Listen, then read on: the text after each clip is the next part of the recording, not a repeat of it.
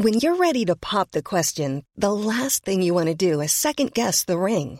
At Bluenile.com, you can design a one of a kind ring with the ease and convenience of shopping online. Choose your diamond and setting. When you find the one, you'll get it delivered right to your door. Go to Bluenile.com and use promo code LISTEN to get $50 off your purchase of $500 or more. That's code LISTEN at Bluenile.com for $50 off your purchase. Bluenile.com code LISTEN. Werbung von Avia Life, einem führenden Schweizer Unternehmen in der Longevity-Forschung. Avea bietet mit Nahrungsergänzungsmitteln effektive Lösungen für gesundes Altern und Verjüngung, damit sich Menschen so lange wie möglich gestärkt, lebendig und jugendlich fühlen. Bei der Entwicklung seiner hochwertigen Supplements nutzt Avea deshalb Inhaltsstoffe, die auf der Basis empirisch zusammengetragener und bewerteter wissenschaftlicher Erkenntnisse ausgewählt werden. Avea-Produkte sind für Menschen gemacht, die ihre Gesundheitsspanne verlängern und das Wohlbefinden stärken möchten. Avea ist mit der Entwicklung des Stabilizers ein Durchbruch in der Blutzuckerregulierung gelungen. Der Stabilizer kombiniert drei kraftvolle natürliche Inhaltsstoffe, die gemeinsam die Aufnahme von Kohlenhydraten aus den Mahlzeiten reduzieren und Blutzuckerschwankungen minimieren. Dadurch können durchschnittlich 40 Prozent der Kohlenhydrate bei der Nahrungsaufnahme blockiert werden. Hohe Blutzuckerwerte und Zuckerabstürze werden so vermieden. Der Stabilizer fördert eine reduzierte Fettspeicherung und unterstützt das Gewichtsmanagement. Er ist also ein guter Wegbegleiter für ein gesünderes Leben. Gerade bei festen kohlenhydratreichen Mahlzeiten wie Geschäftsessen, Geburtstagen oder anderen Feierlichkeiten, bei denen die Ernährung nicht immer optimal ist und zu viel Zucker konsumiert wird, ist der Stabilizer perfekt geeignet. Die einzigartige Formel unterstützt Ihren Körper dabei, einen ausgeglichenen Blutzuckerspiegel aufrechtzuerhalten sorgt für einen verbesserten Energiehaushalt und trägt zu weniger Heißhunger auf Süßes bei. Die Anwendung ist einfach, eine Kapsel 10 Minuten vor einer festen Mahlzeit, maximal zweimal am Tag. Für die sprichwörtliche Qualität und Reinheit birgt, dass Avea alle Produkte in der Schweiz entwickelt und testet. Die Inhaltsstoffe werden aus Rohwaren von qualitätsgeprüften, vertrauenswürdigen Lieferanten gewonnen. Außerdem bietet Avea eine Vielzahl von Produkten an, die auf die individuellen Bedürfnisse der Kunden abgestimmt sind. Dazu gehört auch ein DNA plus Bio-Age-Test, der den Kunden tiefe Einblicke in ihre genetische Verfassung ermöglicht. Neugierig geworden? Mehr Informationen gibt es unter avea-live.com. Avea bietet allen BTO-Hörern den Stabilizer mit 15% Preisvorteil auf die Erstbestellung. In den Show Notes dieser Episode finden Sie dafür den speziellen BTO-Code. Avea gewährt Ihnen eine 90-Tage-Geld-Zurück-Garantie, sodass Sie das Bundle risikofrei testen und sich selbst überzeugen können. Avea. Bestimme selbst, wie du alterst.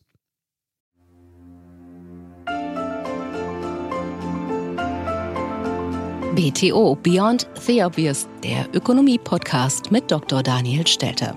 Featured bei Handelsblatt. Hallo und herzlich willkommen zur neuesten Ausgabe meines Podcasts.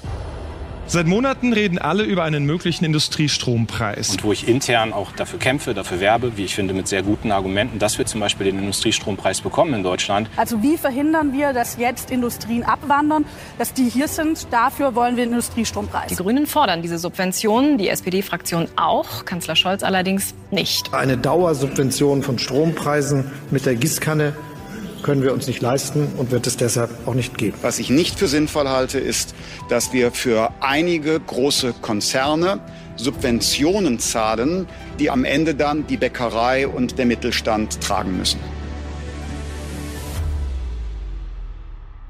Schwerpunktthema ist in dieser Woche der Strompreis. Können wir uns wirklich Hoffnung machen, dass der Strompreis einmal wieder deutlich sinkt, dass Deutschland wieder wettbewerbsfähig wird beim Strom dieser Frage gehe ich nach im Gespräch mit einem Experten. Ebenfalls in diesem Zusammenhang die Sitzung der EU-Energieminister in der vergangenen Woche. Dort wurde beschlossen, dass auch französische Atomkraftwerke in Zukunft im neuen Schema berücksichtigt werden. Sehr zum Missfallen von Robert Habeck, der natürlich zum einen Atomkraft nicht mag, wie wir wissen, zum anderen aber ahnt, dass das ein deutliches Wettbewerbsproblem darstellt für die deutsche Wirtschaft, die eben nicht mit so günstiger Energie wird arbeiten können. Das ist wie gesagt Schwerpunktthema. Zu Beginn blicken wir kurz in den Nahen Osten mit einem Update zu Israel. Ich finde, das sind spannende Themen. Ich hoffe, Sie auch. Fangen wir also an. BTO Beyond the Obvious featured bei Handelsblatt.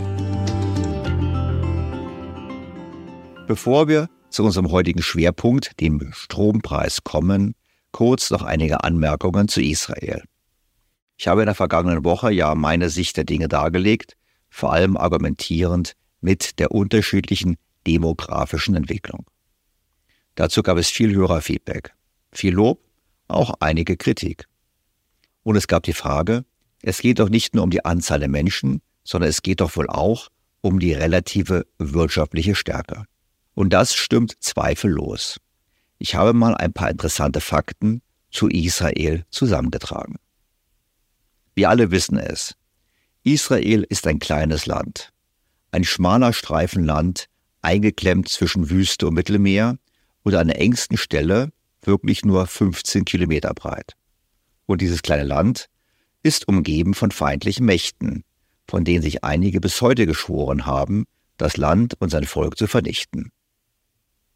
Kein Wunder also, dass Israel in den vergangenen Jahrzehnten zwischen 10 und 30 Prozent des Bruttoinlandsproduktes für die Verteidigung ausgeben musste. Wir in Deutschland schaffen ja bekanntlich nicht mal das 2-Prozent-Ziel. Es ist unstrittig, kein anderer westlicher Staat hat in Relation zur Wirtschaftsleistung so viel Geld in seine Sicherheit stecken müssen, und das sagt zumindest das Stockholmer Institut SIPRI, welches diese Zahlen regelmäßig ermittelt. Und dennoch, es gibt wohl kaum ein anderes Land, das so viel aus seinen Möglichkeiten gemacht hat wie Israel. In den vergangenen Jahrzehnten war Israel nämlich spektakulär erfolgreich. Schauen wir uns ein paar Fakten an. Zum ersten Forschung und Entwicklung. Wir wissen, die EU hat sich vorgenommen, die Ausgabe Forschung und Entwicklung deutlich zu erhöhen und es nicht geschafft. Von einem Niveau wie in Israel können wir nur träumen. In Israel geben Unternehmen und Staat 5,4 Prozent des Bruttoinlandsproduktes für Forschung und Entwicklung aus. So die Daten der OECD. Zum Vergleich. Bei uns liegt der Wert bei 3,1 Prozent, in den USA bei 3,5 Prozent und im OECD-Durchschnitt bei nur 2,7 Prozent. Kein Land in der Stichprobe der OECD kommt auch nur in die Nähe Israels. Nun könnte man meinen, dass diese hohen Forschungsausgaben sich auch in den Patenten niederschlagen. Dem ist aber nicht so. Hier ist Israel mit 187 Patenten pro 100.000 Einwohner im Mittelfeld. Deutschland liegt da mit 507 Patenten viel weiter vorne. Allerdings muss man wissen, dass bei uns viele Patente auf die Automobilindustrie entfallen, wohingegen Israel gerade bei Hightech gut aufgestellt ist. Außerdem würde es mich nicht wundern, wenn viele Patente nicht in Israel, sondern in den USA angemeldet werden, gegeben die konstante Gefahr von Krieg, Terror und Zerstörung. In der Tat ist der Hightech-Sektor in Israel dominant. Er ist der wichtigste Wirtschaftszweig.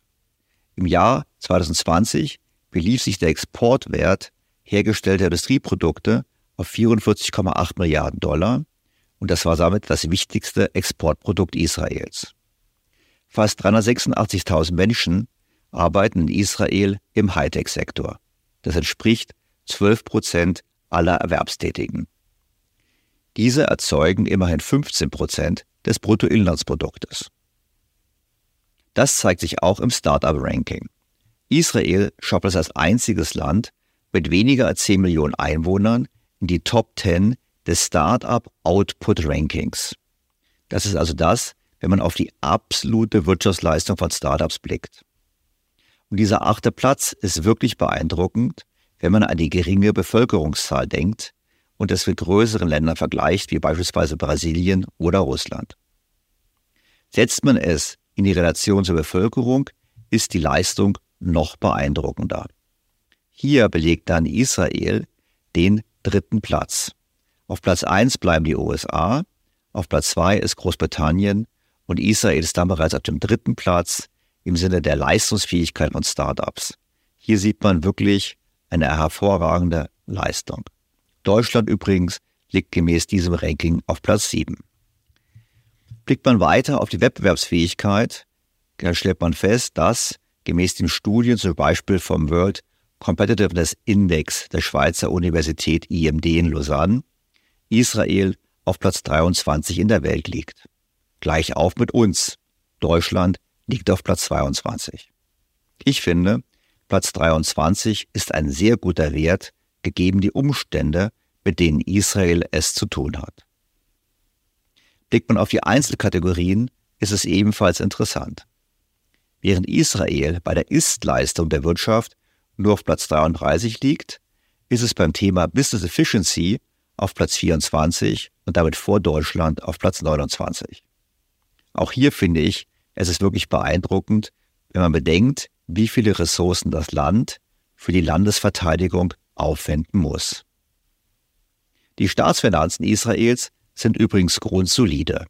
Zurzeit beträgt der Schuldenstand rund 68 Prozent vom Bruttoinlandsprodukt, was unter dem Niveau in Deutschland liegt. Das Ergebnis all dieser Einzelfaktoren sieht man an der wichtigsten Kenngröße, nämlich an der Entwicklung des Bruttoinlandsproduktes pro Kopf. Dieses ist seit 1995 um zwei Drittel gestiegen. Vor 15 Jahren noch lag das Bruttoinlandsprodukt pro Kopf Israels auf dem Niveau des heutigen Rumäniens. Heute liegt es auf dem Niveau Deutschlands. Nach Daten des Internationalen Währungsfonds beträgt das Bruttoinlandsprodukt pro Kopf in Israel 52.200 US-Dollar. Bei uns sind es 52.820 Dollar. Nun, wie ist dies so relevant? Relevanter sind die Nachbarn Israels. Und da wird es wirklich spannend. Israel, wie gesagt, 52.200 US-Dollar. Ägypten 3.770 US-Dollar. Saudi-Arabien ist besser, verkauft ja auch Öl und bringt es dank des Öls auf 32.600 US-Dollar, immer noch weit hinter Israel.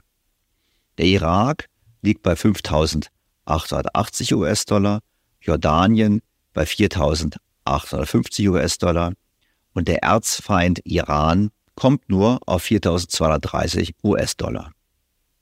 Man sieht also, Israel ist ein wahrer Leuchtturm in der Region. Es ist ein wirtschaftlich hocherfolgreiches Land, weit entwickelt, inmitten von wirtschaftlich schwachen Ländern. Und die Aussichten waren bis vor einigen Tagen auch nicht schlecht. Noch im Sommer hat der Internationale Währungsfonds erwartet, dass die Wirtschaft langfristig mit vier Prozent wachsen würde. Das war also der sogenannte Wachstumstrend, auch Potenzialwachstum genannt. Das ist ein sehr hoher Wert für ein so hochentwickeltes Land. Zum Vergleich. Für uns in Deutschland erwartet der IWF 0,5 Prozent pro Jahr. Wobei ich fürchte, dass wenn unsere Politik weitermacht wie bisher, wir auch dieses Potenzial nicht werden erreichen können. Es lohnt, gerade in dieser aufgeregten Zeit, diese Fakten über Israel im Hinterkopf zu haben, gerade angesichts der hitzigen Diskussion dieser Tage. Ja, es ist nicht nur eine demografische Entwicklung, die wir vergleichen müssen, sondern auch eine wirtschaftliche Entwicklung, aber die Herausforderungen von Israel sind natürlich enorm, in diesem Umfeld dauerhaft erfolgreich zu wirtschaften und die eigene Sicherheit zu garantieren. Israel ist eine Demokratie mit einer hoch innovativen Wirtschaft. Und ich finde deshalb, Israel ist auch der natürliche Verbündete für den Westen in dieser Region.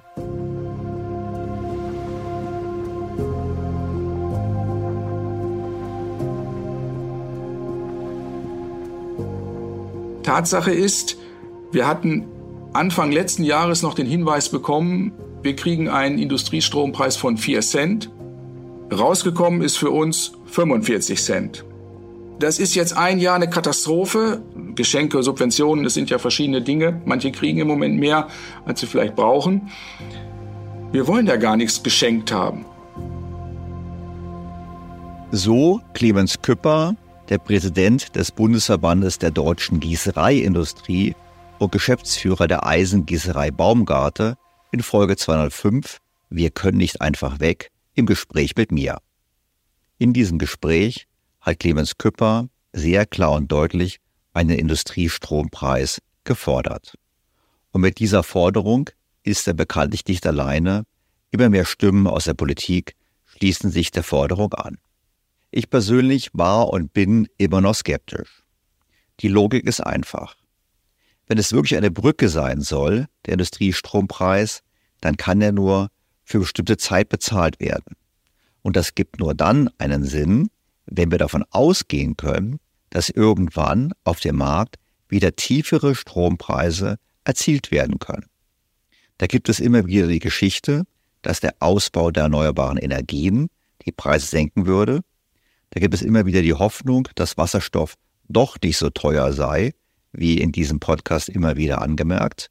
Und deshalb gibt es natürlich immer wieder Stimmen, die sagen, ja, diese Zukunft gibt es. Und deshalb lohnt sich diese Brücke. Wie gesagt, ich bin da skeptisch und ich bin mit dieser Sicht nicht alleine. Auch andere Ökonomen sehen den Industriestrompreis kritisch, wie beispielsweise das Handelsblatt berichtete. Das Deutsche Institut für Wirtschaftsforschung rät davon ab, einen Industriestrompreis einzuführen. Lea Bernhard, Hauptautorin der Studie, sagte, ein breit angelegter Industriestrompreis sei nicht zielführend und auch nicht sinnvoll. Die von der Bundesregierung geweckte Hoffnung, ein Industriestrompreis müsse nur für wenige Jahre gelten, damit einem wachsenden Anteil erneuerbarer Energien das Strompreisniveau sinke, teilt Bernhard nicht. Es sei unrealistisch, dass ein Brückenstrompreis beispielsweise bis ins Jahr 2030 ausreicht, um die Unternehmen hier in Deutschland zu halten. Da diese Aussage vom eigentlich regierungsnahen Deutschen Institut der Wirtschaft kommt, sollte, wie ich finde, zu denken geben. Die Skepsis ist also berechtigt.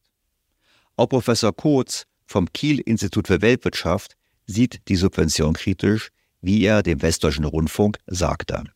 Die Subventionen, die der energieintensiven Industrie helfen sollen, belasten ja alle übrigen Bereiche, die sie dann tragen müssen, entweder über höhere Abgaben oder indem andere standortstärkende Maßnahmen hinten runterfallen. Das heißt, dadurch wird insgesamt der Wirtschaftsstandort international eben nicht wettbewerbsfähiger. Professor Kotz hat natürlich recht. Das Geld, welches wir für den Industriestrompreis ausgeben, fehlt uns an anderer Stelle. Und die Liste der notwendigen Investitionen in Deutschland ist durchaus lang. Wir müssen viele andere Dinge auch machen, um den Standort fit zu machen für den Wettbewerb. Herrn Küpper nutzt das natürlich nichts und allen anderen energieintensiven Unternehmen auch nicht, denn denen läuft die Zeit weg. In dem Gespräch mit mir hat Herr Küpper übrigens nicht nur einen Industriestrompreis gefordert.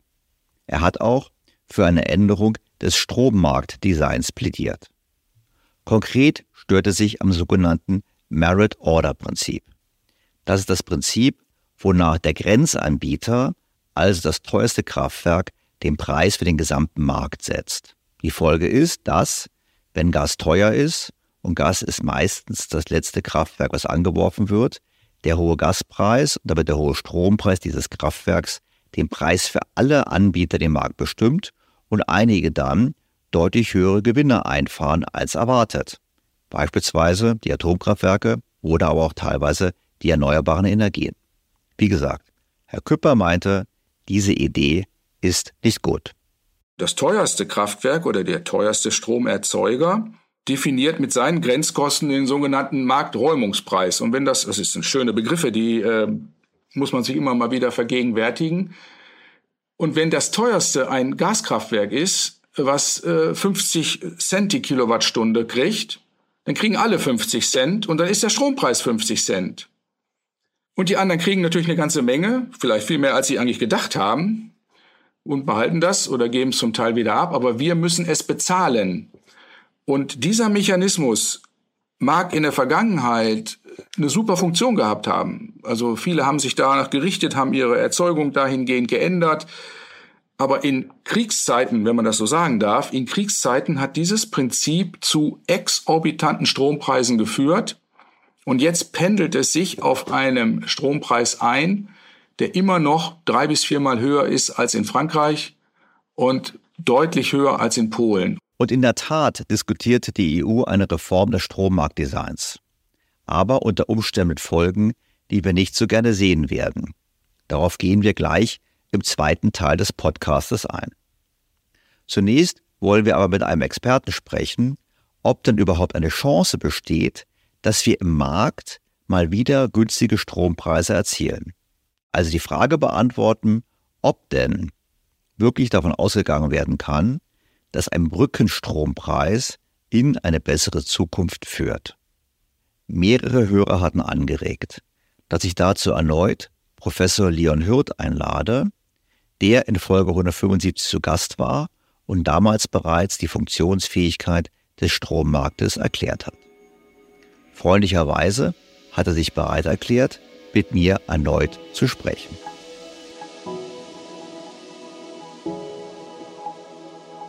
Bevor ich zu meinem Gespräch mit Professor Hürth komme, noch dieser Ihnen wohlbekannte Hinweis. Nach wie vor gibt es ein exklusives Angebot für alle BTO Beyond the Obvious Featured bei Handelsblatt Hörer. Testen Sie Handelsblatt Premium für vier Wochen lang für nur einen Euro und bleiben Sie so zur aktuellen Wirtschafts- und Finanzlage informiert. Mehr erfahren Sie unter handelsblatt.com-mehr Perspektiven und wie immer auch in den Shownotes zu dieser Ausgabe. Und nun zu meinem Gespräch mit Professor Hürth. Leon Hirt ist Professor of Energy Policy an der Hertie School. Sein Forschungsinteresse gilt der Ökonomie der Wind- und Solarenergie, energiepolitischen Instrumenten und der Modellierung des Elektrizitätsmarktes sowie Open Data und Open Source Modellen. Er ist auch als Research Fellow am Mercator Institute on Global Commons and Climate Change tätig, ist Geschäftsführer der Beratungsfirma Neon und Mitorganisator von Strommarkttreffen, einem Netzwerk von Energieexperten. Seine wissenschaftlichen Publikationen zum Marktwert von Windenergie und zur Integration erneuerbarer Energien in die Energieversorgungssysteme wurden mehrfach ausgezeichnet. Er hat Volkswirtschaft und Politikwissenschaften studiert und zum Thema Energiewirtschaft promoviert. In Folge 175 dieses Podcasts hat Professor Hirt mit Daniel Stelter schon die Grundlagen des Strommarktes diskutiert. Sehr geehrter Herr Professor Hirt, ich freue mich ausgesprochen, Sie erneut in meinem Podcast begrüßen zu dürfen. Hallo, ich freue mich auch da zu sein.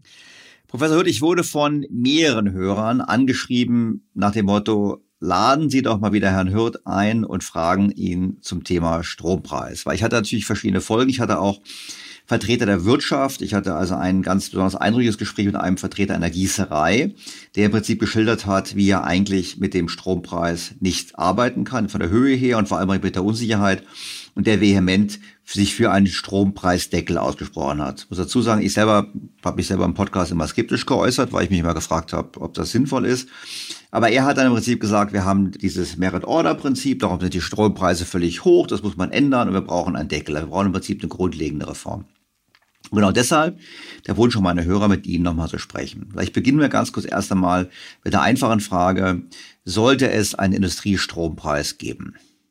Einfache Frage und sicherlich eine schwierige Antwort, auf die man sicher ganz unterschiedlich schauen kann. Also vielleicht sollte ich vorweg sagen, ich bin ja Experte für Energiemärkte und Strommarktdesign.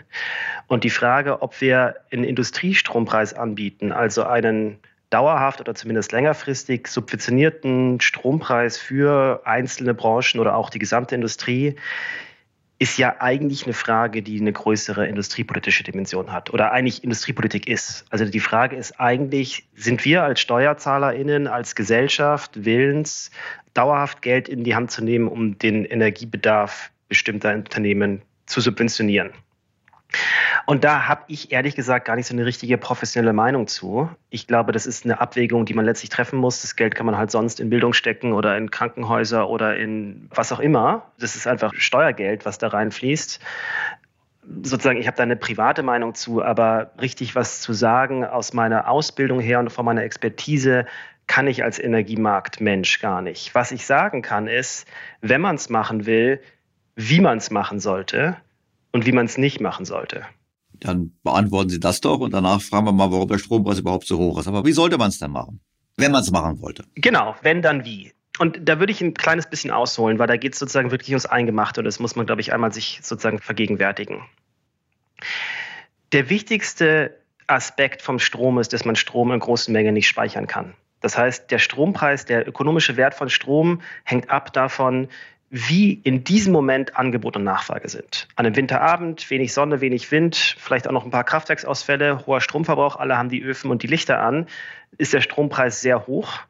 An einem Sommermittag, die Solarzellen brummen alle, ist der Strompreis null.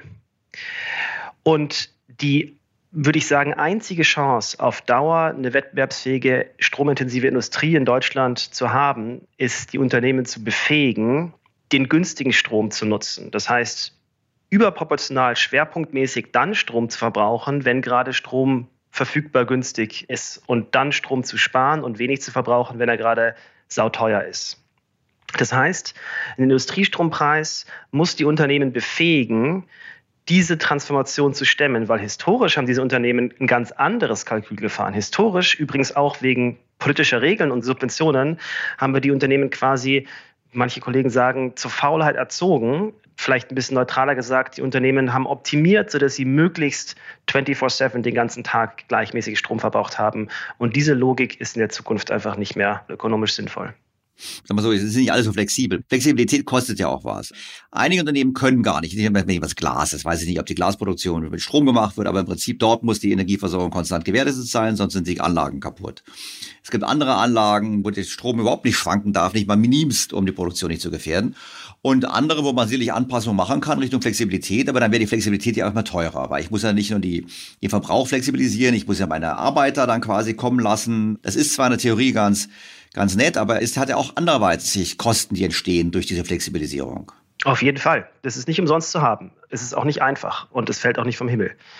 Und es ist unterschiedlich von Unternehmen zu Unternehmen, von Branche zu Branche, Prozess zu Prozess und auch vielleicht von der Wirtschaftslage abhängig.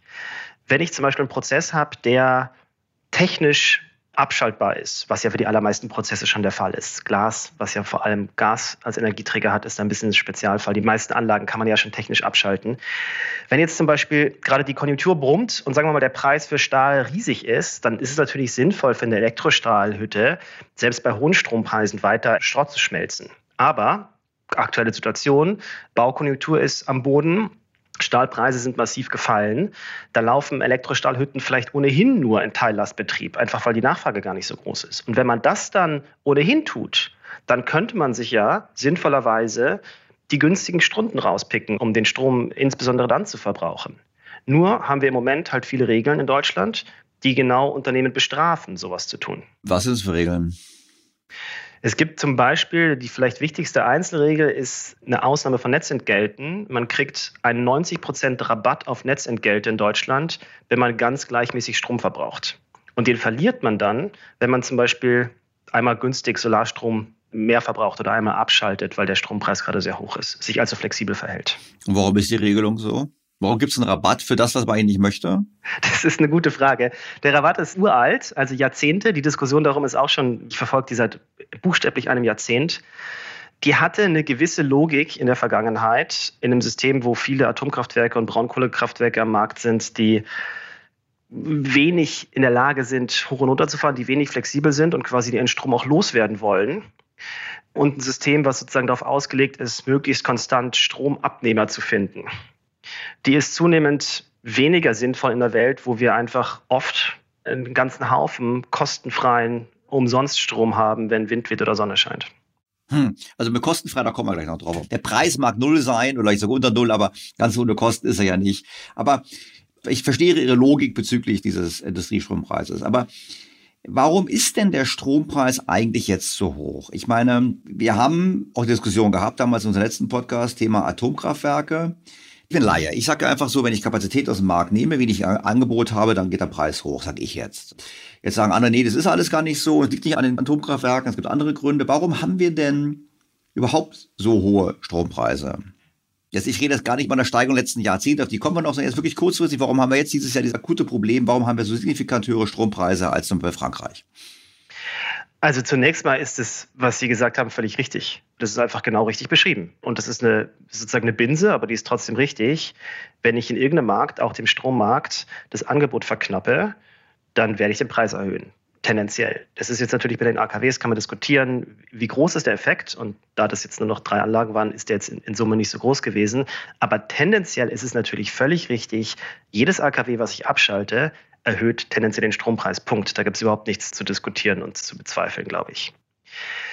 Wir können ja mal kurz noch einen Blick auf das Strompreisniveau werfen. Also einerseits haben wir ja beim Strommarkt den kurzfristigen Markt, den sogenannten Spotmarkt. Da schwankt der Strompreis von Viertelstunde zu Viertelstunde. Das wollen wir nicht anschauen, wo der Strompreis jetzt gerade hier in dieser Minute liegt. Uns interessiert ja eher so das Preisniveau. Das Preisniveau, da schaut man auf die sogenannten Terminmärkte, also auf die Lieferung für Strom im nächsten Jahr zum Beispiel. Und der kostet jetzt in Deutschland, wenn man den deutschen Strom einkauft, im nächsten Jahr 132 Euro die Megawattstunde. Das ist die Einheit, in der wir da rechnen an der Börse ungefähr ein bisschen mehr als 13 Cent pro kWh.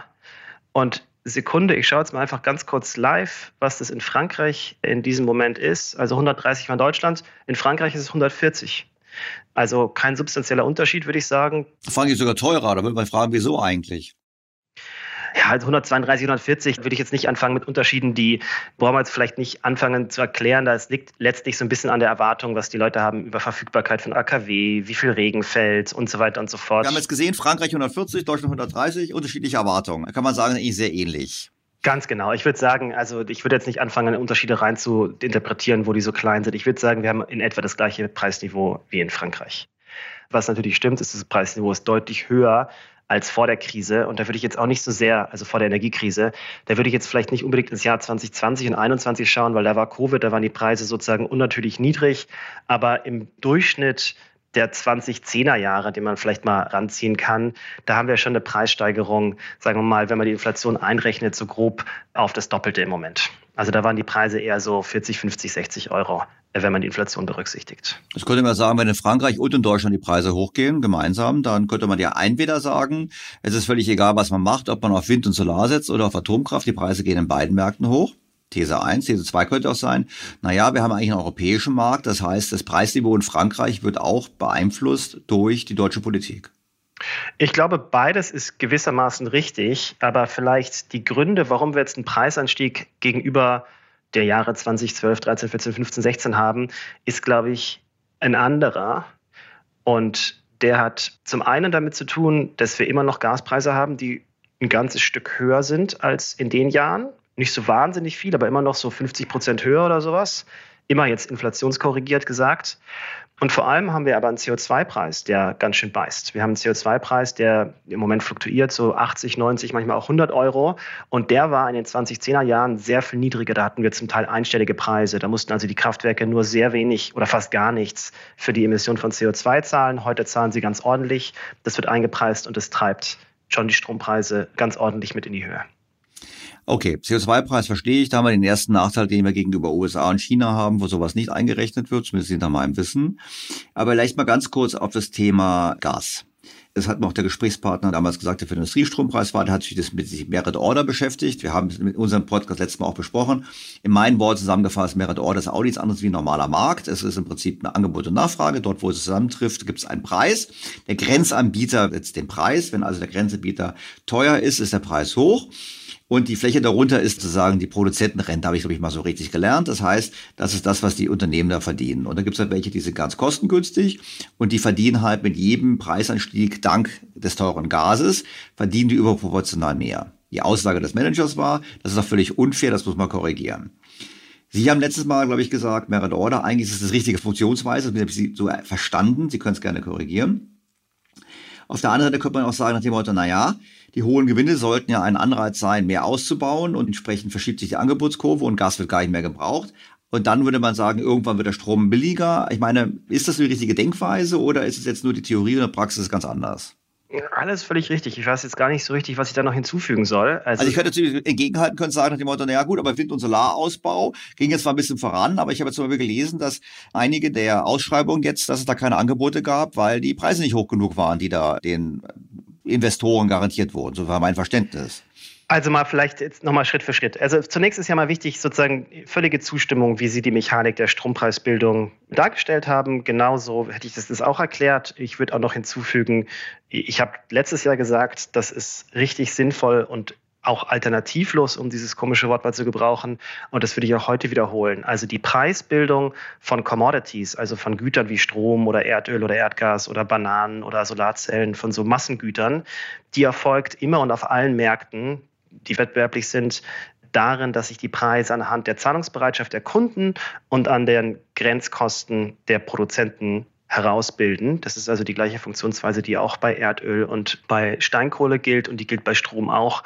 Und es ist ein ganz grundsätzlich tiefes Prinzip der Ökonomie. Das ist also nicht irgendwie was, was man politisch festgelegt hat oder ändern kann. Also diese ganze Diskussion, die wir letztes Jahr hatten, um wir müssen uns jetzt mal eine andere Preisbildung ausdenken, die war immer ein bisschen irre. Und das ist so ein bisschen wie wenn man sich eine blutige Nase holt, weil man stolpert und dann eine Reform der Gravitationskraft fordert, die ja natürlich irgendwie schuld ist an der blutigen Nase, aber halt ein physikalisches Gesetzmäßigkeit ist. Und so ein bisschen ähnlich ist es mit der Preisbildung anhand von Grenzkosten auch. Jetzt könnte man auch aber entgegenhalten. Also ich versuche es mal ein bisschen zu entgegenzuhalten. Ich könnte sich sagen, naja, nehmen wir mal Erdöl. Erdölmarkt da gibt es dann meinetwegen auch mal höhere Nachfrage. Vielleicht irgendwelche Anbieter fallen aus, weil wieder Sanktionen gegen Iran sind. Also ist die Nachfrage höher, also geht der Preis hoch. Der Preisanstieg ist natürlich dann zwar gegeben, aber er ist nicht so radikal. Also es war schon sehr starker Preisanstieg, den wir erlebt haben. Das zweite ist, dass dann natürlich das Angebot schon flexibler ist. Also da machen die Saudis halt einen Pump ein bisschen schneller und so weiter. Die können darauf schon reagieren. Und hier habe ich ein bisschen das Gefühl, dass eben im Strommarkt das Angebot nicht so flexibel war. Mit dem Ergebnis, dass es eben doch diese deutlichen Übergewinne gegeben hat, wie ja kritisiert wurden von den Anbietern, die unten auf der Kostenkurve sind. Also ist das speziell, ist die Wahrnehmung korrekt, dass der Markt in der Angebotsseite nicht so flexibel ist?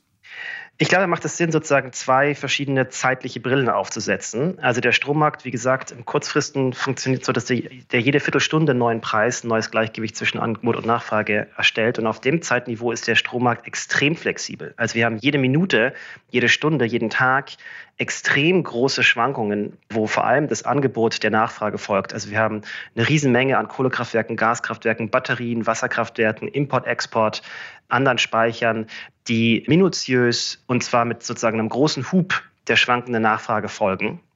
In diesem Sinne ist der Strommarkt also extrem flexibel, aber das ist, glaube ich, nicht genau das, worauf Sie hinaus wollten, sondern eher die bisschen längere Perspektive, wenn das Strompreisniveau, so wie letztes Jahr, mal eben um Faktor 10 steigt. Also wir hatten ja Anstiege vom Strompreis, durchschnittlichen Strompreis um über 1000 Prozent im August letzten Jahres, dass dann die Menge an Angebot nicht besonders schnell reagieren kann.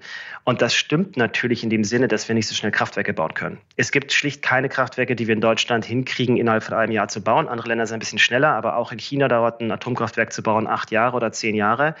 Und die schnellsten Erzeuger, die wir in Deutschland bauen können, sind Solarzellen. Wenn man eine Genehmigung hat, sind die innerhalb von ein paar Wochen errichtet, aber so eine Genehmigung zu bekommen und einen Netzanschluss zu bekommen, dauert dann eher zu einer Größenordnung Monate oder auch mal Jahren länger. Das heißt, es ist völlig richtig, in der Energiekrise vom letzten Jahr konnten wir nur sehr beschränkt mit so einer Angebotsausweitung reagieren.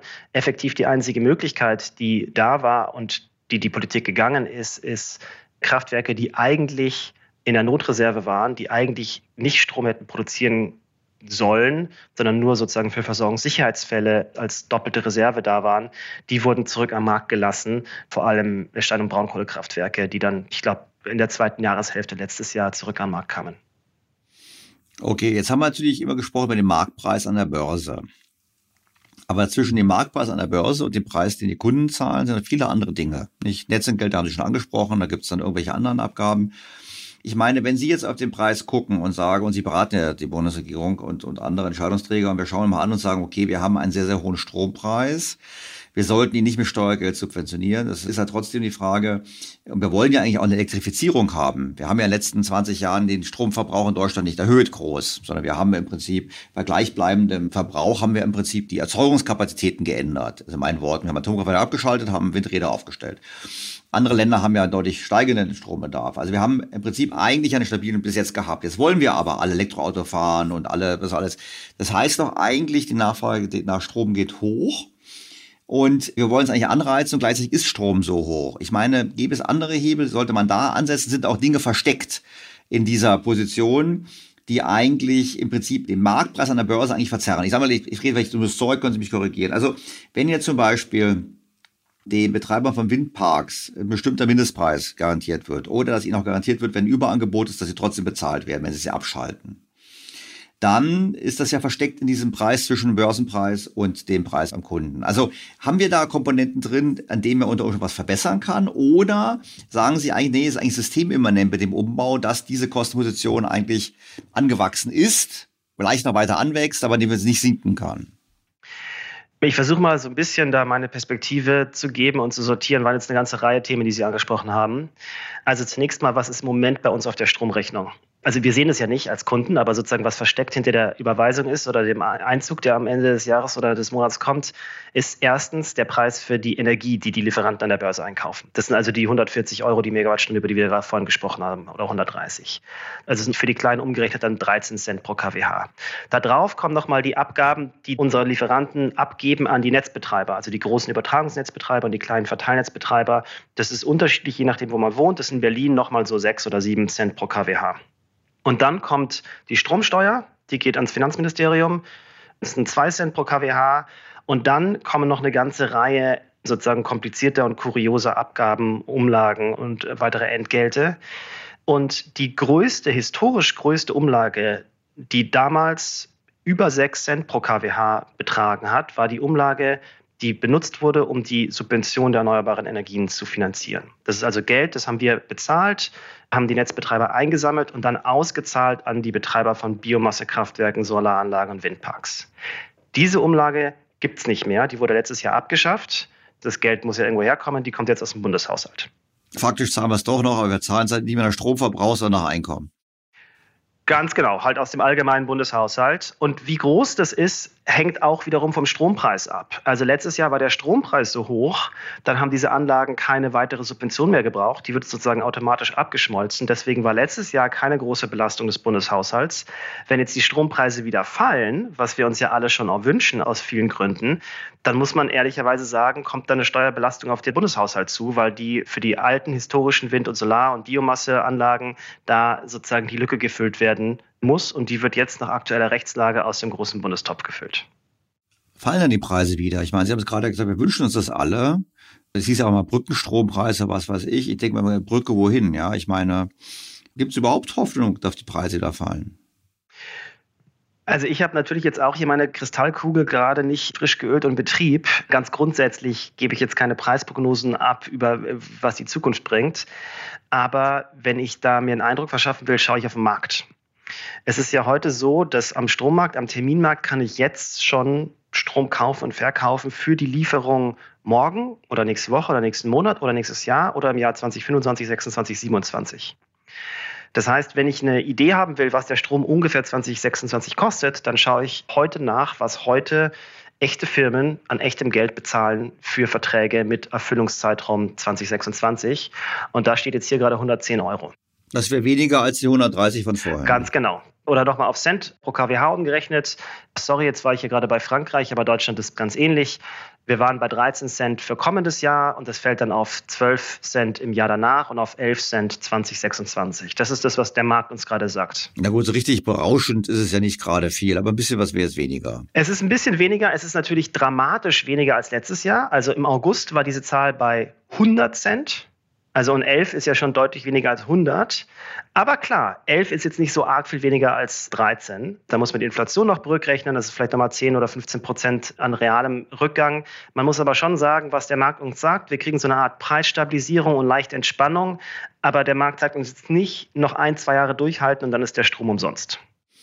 Ja, ich wollte gerade sagen, aber ein, zwei Cent werden jetzt nicht dazu beitragen, dass Unternehmen jetzt eine Investitionsentscheidung treffen und dann hier bleiben und nicht hier bleiben. Also so richtig runter kommt der Strompreis nicht. Also wie gesagt, ich würde sagen, das kommt ein bisschen auf die Perspektive an. Runter vom Krisenniveau, ja, und zwar sehr deutlich. Runter im Vergleich zu den günstigen Jahren der 2010er. Das ist zumindest nicht, was der Markt uns gerade zeigt. Vielleicht ist noch ein Punkt hier wichtig hinzuzufügen. Ob, wie schnell und wie weit der Strompreis sinkt, ist jetzt nicht so sehr eine Frage von Weltpolitik oder irgendwelchen sozusagen Faktoren, die wir als Gesellschaft nicht beeinflussen können, sondern es ist ganz primär davon abhängig, wie schnell wir weitere Kraftwerke bauen. Also wie schnell es uns vor allem gelingt, den Ausbau der Windenergie an Land zu beschleunigen. Und ich sage es ganz offen, wenn der so schleppend weitergeht wie die letzten Jahre, dann werden die Strompreise auch noch über längere Zeit ganz ordentlich knackig bleiben. Und wenn es uns gelänge, den deutlich zu beschleunigen, dann würden auch die Strompreise ganz massiv fallen. Das ist einfach die Technologie, die in Deutschland die größte Menge Strom zu den günstigsten Preisen herstellen kann. Jetzt muss ich natürlich zwei Dinge fragen. Und zwar muss ich zum einen fragen, wenn ich jetzt nur mal so ein Gegenhalten, wenn ich jetzt Fracking machen würde in Deutschland, würde deutsches Frackinggas, was unstrittig deutlich billiger wäre als das Frackinggas, was um die Welt geschippert würde, übrigens wäre es auch klimafreundlicher als das, was um die Welt geschippert würde, und damit die Spitzenkraftwerke, die ja Gaskraftwerke sind, betreiben würde, würde dann der Strompreis auch sinken also mechanisch ist es wie vorhin, es ist natürlich völlig klar, wenn ich am System irgendwas drehe, wo irgendwas günstiger wird, kommt auch ein günstiger Preis raus. Das ist jetzt aber noch keine Antwort, wie realistisch oder relevant, sozusagen quantitativ bedeutsam das ist. Ich bin jetzt alles andere als ein Fracking-Experte. Ich werde Sie auch nicht zitieren, dem Motto, Hürth schlägt Fracking vor. Ich hatte mal den, einen bei Fracking dabei, der hat mir ganz sehr schon erzählt, was alles kein Problem ist, verantwortlicher Beamter auch früher. Also jetzt nicht irgendjemand, aber Okay, ich wollte verstehen. Logik wäre, wenn wir Gaspreis runterkriegen oder wenn morgen Friede ausbricht und die Pipelines repariert werden und das russische Gas wieder fließen, wäre der Strompreis wieder auf dem Niveau 2010.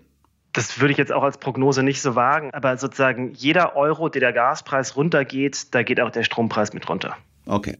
Dann kommen wir auf das Thema Windausbau nochmal. Da muss ich nochmal nachfragen, weil mein Verständnis ist ja, wir bauen enorme Kapazitäten auf an erneuerbaren Energien eigentlich Überkapazitäten, weil wir wissen, dass die Anlagen nicht immer ausgelastet sind, weil nicht immer der Wind bläst, weil nicht immer die Sonne scheint, manchmal ist ja auch Nacht und so weiter und so fort. Das heißt, wir haben eigentlich die Situation, dass wenn richtig mal perfekte Umstände sind, der blaue Himmel ist da, es ist Tag und der Wind bläst viel, dann haben wir eigentlich eine Überproduktion. Diese Überproduktion, die verkaufen wir ans Ausland. Habe ich mal gehört, da wird auch immer behauptet, auch teilweise vergeben wir es ins Ausland und geben aus noch Geld dafür, dass es abnehmen. Und dann haben wir ja Zeiten, wo das nicht der Fall ist. Dunkelflauten, was weiß ich. Und da brauchen wir ein Backup. Dann brauchen wir entweder Importe aus dem Ausland. Da habe ich gehört, das wäre sehr teuer dann logischerweise. Wir haben vorher Strom verschenkt, jetzt müssen wir was bezahlen. Was ist da dran? Ist das ein Bestandteil? Und ist es dann wirklich so viel billiger, wenn wir mehr Wind ausbauen? Weil dann haben wir das Problem ja größer gemacht. Und was ist, wenn das nicht der Fall ist? Was ist mit den Backups? Wir müssen ja Backups trotzdem haben. Wir müssen Gaskraftwerke vorhalten oder wir müssen Wasserstoff machen. Und Wasserstoff, hat also Fraunhofer vorgerechnet, ist auch letztlich unglaublich teuer und auch eigentlich in Deutschland mit erneuerbaren Energien nicht wirtschaftlich zu erzeugen. Jetzt werden Sie wieder sagen, ich habe viele Fragen an einem Punkt gestellt. Stimmt, aber vielleicht können wir das ein bisschen sezieren. Also beginnen wir erstmal mit dem Thema Im- und Export. Ist das nicht ein Thema, dass wir den Strom ins Ausland verschenken und ins Inland dann wieder, wenn wir brauchen, teuer kaufen? Nee, das ist Quatsch. Also diese Aussage ist Quatsch. Ich lese die auch die ganze Zeit irgendwie auf Twitter, aber das ist einfach sozusagen empirischer und theoretischer ziemlicher Unfug. Vielleicht mal kurz zur Funktionsweise vom europäischen Strommarkt. Der Strommarkt ist deutlich europäisierter, wenn man so will, als die meisten Leute sich das so vorstellen. In Deutschland verbrauchen wir so in der Spitze 80 GW Strom, 80 Gigawatt Strom. Und im Vergleich dazu sind die Import-Export-Kapazitäten, die auch jeden Tag genutzt werden, so in der Größenordnung, kommt ein bisschen auf die Situation an, 15, 16, 17, 18 Gigawatt. Das heißt, sehr häufig importieren wir oder exportieren wir einen ganzen Haufen Strom an unsere Nachbarn von unseren Nachbarländern. Und das machen die genauso. Also Dänemark zum Beispiel kann locker seinen gesamten Stromverbrauch importieren, wenn sie möchten, oder auch deutlich mehr als ihren gesamten Stromverbrauch noch mehr exportieren. Und das machen die auch. Das passiert auch. Und das passiert und es ändert sich buchstäblich alle Viertelstunden. Wenn zum Beispiel, sagen wir mal, von der Nordsee eine Windfront kommt, die kommt dann erst in Portugal, Spanien und dann Irland und Großbritannien an, dann wird in diesen Ländern ganz viel günstiger Strom produziert, der in alle Nachbarländer exportiert wird und dann über Frankreich, Belgien auch nach Deutschland kommt. Dann zieht die Windfront weiter Richtung Osten über die Nord- und Ostsee und irgendwann kommt die nach Deutschland und dann produzieren wir ganz viel Windstrom, den wir an alle Nachbarländern exportieren, inklusive nach Süden, wo die Windfront vielleicht gar nicht hinkommt, über die Schweiz nach Italien. Andersrum, wenn in Frankreich, sagen wir mal, im Sommer eine ganze Reihe Atomkraftwerke in Revision geht oder auch kaputt, so wie letztes Jahr, dann importiert Frankreich einen Haufen Strom von allen Nachbarländern. Und wenn in Deutschland eine Kältewelle kommt und deswegen hier zum Beispiel Gaskraftwerke ausfallen oder der Stromverbrauch nach oben geht, weil mit Strom geheizt wird, dann importieren wir eben auch von unseren Nachbarn. Also diese Import-Export-Geschichte ist kompletter Alltag und ganz ehrlich, wahrscheinlich gäbe es kaum ein Land in Europa, was den Alltag seines Stromsystems meistern könnte, ohne Strom zu importieren und zu exportieren.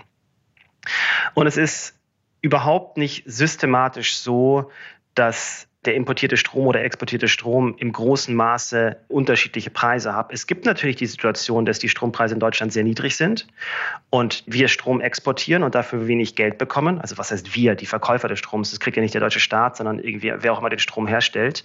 Und andersrum ist es aber natürlich genauso, wenn gerade in Dänemark und Südschweden viel Wind weht, dann wird der Strom aus diesen Ländern exportiert zu niedrigen Preisen, von denen wir profitieren. Und andersrum keine Ahnung, Kältewelle in Frankreich, Strompreise explodieren. Frankreich kostet der Strom statt 30 Euro 3000 Euro die Megawattstunde mal in einzelnen Momenten.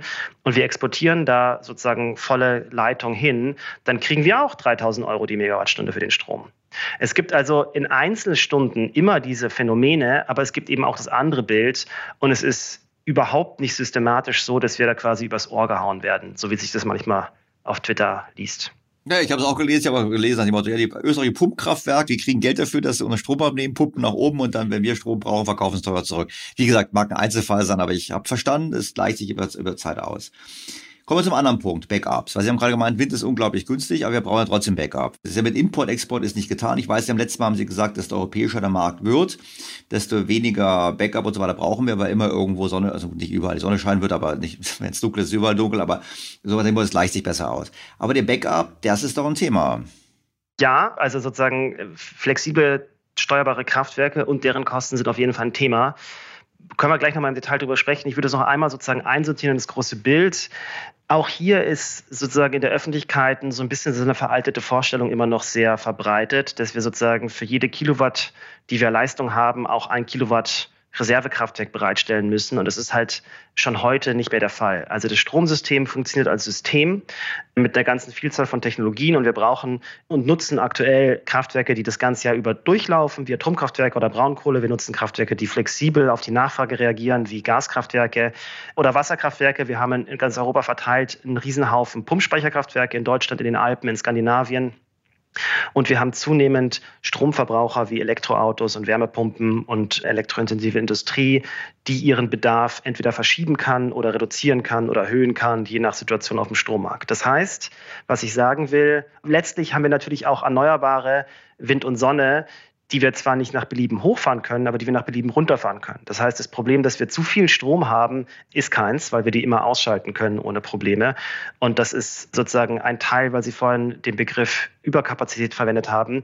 Solarzellen zum Beispiel sind so günstig, dass es total Sinn macht, so viele von denen zu bauen, selbst wenn absehbar ist, dass es an einem sehr sonnigen Sonntagmittag dann zu viel Strom gibt. Wir bauen die quasi nicht für den Ostersonntag, wir bauen die für die Herbststunden und die Frühlingsstunden und das lohnt sich, weil die einfach so, so saubillig geworden sind. Aber zurück zur Frage, Teil dieses Bildes ist auch Kraftwerke, die man steuern kann, also thermische Kraftwerke, wo irgendwas verbrannt wird, zum Beispiel Erdgas oder Wasserstoff, die dann zur Verfügung stehen, wenn einfach all die genannten Optionen ans Ende gekommen sind. Und es ist sozusagen tatsächlich vor allem das Szenario zwei, drei Wochen im Winter, wo es sehr kalt wird, wo wenig Sonne scheint und wo auch noch wenig Wind herrscht. Für diese Situation müssen wir natürlich vorbereitet sein. Und da hilft dann nicht mehr viel, außer eben Kraftwerke für diesen Fall vorzuhalten. Genau, und die Kosten dieser Kraftwerke, die tauchen dann auch auf zwischen dem Börsenpreis und dem Endkundenpreis. Nicht? Für die zahlen wir doch ständig.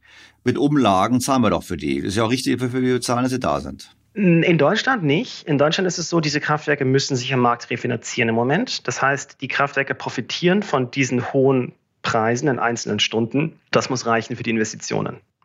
Wir sind jetzt gerade in der Diskussion, die eine oder andere Variante eines sogenannten Kapazitätsmarkts oder Kapazitätsmechanismus einzuführen in Deutschland.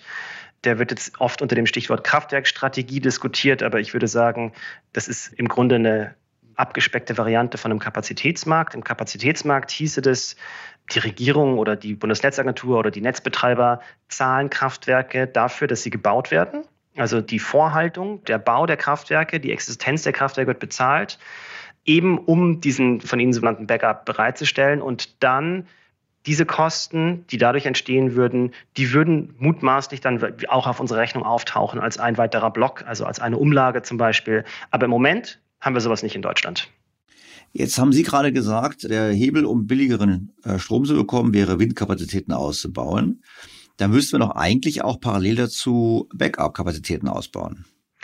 Es ist eher andersrum. Je mehr Windturbinen wir haben, desto weniger Gas, ich sag's mal, Gaskraftwerke brauchen wir weil es halt nie so ist, dass nirgendwo Wind weht. Also selbst in so scheinbar windstillen Zeiten haben wir immer noch ein bisschen Windproduktion. Das heißt, jede Windturbine, die wir bauen, reduziert tendenziell den Bedarf an Backup-Kraftwerken. Die Vorstellung, dass wir quasi für jedes Megawatt Windturbine daneben ein Megawatt Backup-Kraftwerke haben, die ja ziemlich verbreitet ist, ist, die Vorstellung haben viele, die ist erstens nicht richtig und zweitens gilt so ein bisschen das Gegenteil. Die Bundesregierung hatte doch, glaube ich, jetzt geplant, oder Habeck immer noch, dass irgendwie 50 Gaskraftwerke gebaut werden müssten. Da war zumindest irgendetwas, wo auch Diskussionen laufen, helfen Sie auf die Sprünge, wie denn da ein Anreiz überhaupt gibt für die Firmen, das zu bauen. Also es gibt da verschiedene Studien und da geistern verschiedene Zahlen durch die Branche, die meisten davon auch immer mit einem gewissen Eigeninteresse formuliert. Die Sachen, die ich im Kopf habe, also wir messen es immer in Gigawatt Leistung. Ein Gigawatt Leistung ist schon ein sehr großes Kraftwerk, also die Anzahl der Kraftwerke ist dann ein bisschen eine andere, aber so die Zahlen, die ich so im Kopf habe, ist irgendwas zwischen 18 Gigawatt oder 27 Gigawatt in der Größenordnung. Und das ist schon ziemlich substanziell. Also das ist ein relativ dicker Batzen im Vergleich auch zu den Kraftwerken, die wir im Moment im Land betreiben. Und das sind so Zahlen, die aus Studien und Prognosen rauskommen, die wir an Neubau brauchen in den nächsten zehn Jahren oder sowas. Ja gut, aber okay, jetzt können wir beide philosophieren, aber ich glaube, die Wahrscheinlichkeit, dass das umgesetzt wird, ist relativ gering. Naja, ich glaube, also ich bin da jetzt nicht so, so nah am politischen Prozess dran, aber mein Verständnis ist, dass im Wirtschaftsministerium die Entscheidung gefallen ist, explizite Anreize zu schaffen, damit diese Leistung gebaut wird. Mit anderen Worten, eine Art Kapazitätsmarkt einzuführen, der dafür zum Beispiel in Form von Ausschreibungen die Anreize setzt. Und bei einer Ausschreibung ist es ja so, wenn jetzt die Netzbetreiber für die Bundesregierung oder die Bundesnetzagentur für die Bundesregierung so und so viel Gigawatt Kraftwerksleistung ausschreibt, und das ist eine Auktion, dann bieten die Investoren halt verlangen einen Preis und der Preis wird halt dann sozusagen auf das Niveau steigen, was notwendig ist, diese Investitionen auszulösen. So wird es ja am Ende laufen. Das heißt aber für mich, jetzt bin ich ein bisschen ketzerischer, im Prinzip die Aussicht, dass wir auf 2010er Preis zurückkommen, ist völlig ausgeschlossen. Wir haben steigenden Strombedarf, wir müssen Kapazitäten aufbauen, wir müssen Backups aufbauen und investieren. Egal wie man es finanziert, ob nur durch Spitzenpreise oder durch Kapazitätsvorhaltungspreise, das kostet alles sehr viel Geld. Das heißt, wir haben dauerhaft höhere Strompreise. Ich traue mir da keine Prognose zu und ich würde nochmal wiederholen, dass es vor allem in unserer Hand liegt. Wir wissen ja, wie man in Deutschland sehr günstig sehr viel Strom produzieren kann und es gibt ja genug Leute, die das auch machen wollen. Also ich spreche von Wind- und Solaranlagen vor allem. Und das Problem ist ja nicht sozusagen mangelnder Stahl oder mangelnde Investitionen. Das Problem ist ja mangelnde Netzanschlüsse und mangelnde Genehmigungen wir stehen uns da schon ein Stück weit selber im Weg. Ja, und wir haben gleichzeitig das Thema noch, wenn ich das ansprechen darf, dass ja die Anbieter, die Hersteller von Windenergieanlagen alle rote Zahlen schreiben, nicht? Fast alle. Ich meine, Siemens Gamesa hat jetzt gerade, gut, die haben technische Probleme, aber es ist ja so, die rufen auch noch Subventionen. Ich meine, als es noch den abgetretenen Staatssekretär gab, der Name jetzt gerade nicht einfällt, der war ja da bei der Windenergiekonferenz und hat gesagt, die müssen wir ausbauen, und hat die Industrie gesagt, ja klar, wir wollen gerne Subventionen. Also eigentlich haben wir da immer eine Welt, wo alle entlang der Kette nach staatlichen Subventionen oder Umlagen rufen und am Ende ist es einfach dann egal, es ist teuer. Die Frage ist jetzt immer nur, es wird diskutiert, wer trägt die Kosten. Ja, also die Windenergiebranche hat sich da an ein paar Stellen ein bisschen verhoben und wurde auch von den steigenden Rohstoffpreisen und sowas ein bisschen am falschen Fuß erwischt. Ich glaube, die Siemens Gamesa, ohne da jetzt Experte zu sein, bin ja auch kein Ingenieur, aber ich glaube, die Siemens Gamesa Probleme sind zum Teil auch hausgemacht. Das sind einfach sozusagen Qualitätsprobleme. Das sind alles keine großen strukturellen Sachen. Also es bleibt dabei, auch wenn da mal ein oder andere Hersteller aktuell große rote Zahlen schreibt oder nicht so große schwarze Zahlen. Wir wären in der Lage in Deutschland, wenn wir sozusagen Genehmigungen und Netze hätten, deutlich schneller, deutlich mehr Wind- und auch Solaranlagen zu sehr attraktiven Preisen zu bauen, die dann sozusagen die Investitionskosten eingerechnet Strom herstellen zu Kosten von 40, 50, 60 Euro die Megawattstunde, also vier oder fünf oder sechs Cent die Kilowattstunde. Und das ist einfach deutlich, haben wir gerade diskutiert, deutlich unter den aktuellen und absehbaren Börsenpreisen. Und die Tatsache, dass die Börsenpreise so weit darüber liegen, reflektiert ja nur die Tatsache, dass wir das als Gesellschaft eben durch unsere Langsamkeit, diese Investitionen zu ermöglichen, durch Naturschutz, durch Genehmigungen, durch Anwohnerproteste, durch auch ideologische Widerstände aus meiner Sicht unnötig verlangsamen und damit uns sozusagen selber auch im Geldbeutel gewisse Schmerzen zufügen. Netz muss ja auch ausgebaut werden. Nicht? Ich glaube, im Norden Deutschlands weht der Wind mehr als im Süden. Jetzt werden Sie wahrscheinlich zu mir sagen, die Bayern könnten trotzdem mehr Windräder bauen, als sie bauen. Aber im Prinzip ist doch dann die Frage, es muss da das Netz ausgebaut werden und da sind wir auch weit hinterher, nicht?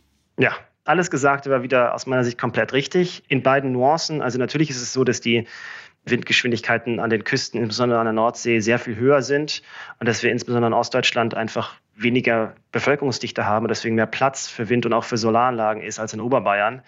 Aber es ist trotzdem auch richtig, dass aus Gründen, die vielleicht eher in der Politik zu verorten sind, einige Bundesländer, Bayern ist ja sicher sozusagen Nummer eins, relativ aktiv durch Verhinderungspolitik und Verbote den Ausbau von Stromerzeugern, vor allem Windkraftanlagen, aber auch Solar, Freiflächen Solar, verhindern und verhindert haben und es auch weiterhin tun. Und das ist schon auch ein Problem für die bayerische Bevölkerung, die bayerische Wirtschaft. Und das ist auch ein Wettbewerbsproblem, das wissen ja auch alle. Nichtsdestotrotz bleibt es auch gleichzeitig richtig, dass wir Netzausbau brauchen. Und natürlich ist es auch ohne Verhinderungspolitik so, dass der Großteil der Winderzeugung ökonomisch sinnvoller an der Nordsee stattfindet und nicht in Oberbayern. Und da muss der Strom vom Kraftwerk zum Verbraucher und dafür brauchen wir Netzausbau und dafür brauchen wir sehr viel. Und tatsächlich sind wir da auch deutlich langsamer, als wir uns das wünschen würden. Jetzt gehen wir nochmal einen Schritt aus Deutschland raus. Ich probiere es mal. Sie können zu mir sagen, ah, nicht Ihre Expertise, dann schneiden wir das raus. Jetzt sind wir ja im internationalen Wettbewerb. Und jetzt haben wir in Deutschland hohe Strompreise, in Europa hohe Strompreise. In China sind Strompreise deutlich günstiger, höherer Kohleanteil. In den USA ist der Strompreis deutlich günstiger. Ich glaube, es ist nicht absehbar, dass die Länder jetzt denselben Weg gehen. Die deutsche Energiewende ist schon einmalig. Ob es Vorbild ist, brauchen wir nicht zu bestreiten. Die Frage ist halt, wenn wir jetzt wirklich mal am grünen Tisch sitzen würden und würden sagen, wir designen ein Energiesystem, was wirklich zukunftsfähig ist und wettbewerbsfähig ist. Wie würden wir das dann machen?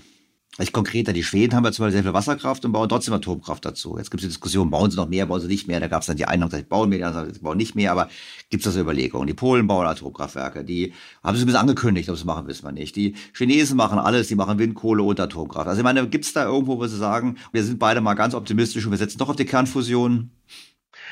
Also auf die Kernfusion setzen würde ich jetzt sozusagen nicht, weil das nicht klar ist, ob ich es das in meinem Leben noch erleben werde. Und das wäre mir jetzt ein bisschen zu heiß. Ich hätte schon gerne auch in meinem Leben noch eine Stromversorgung.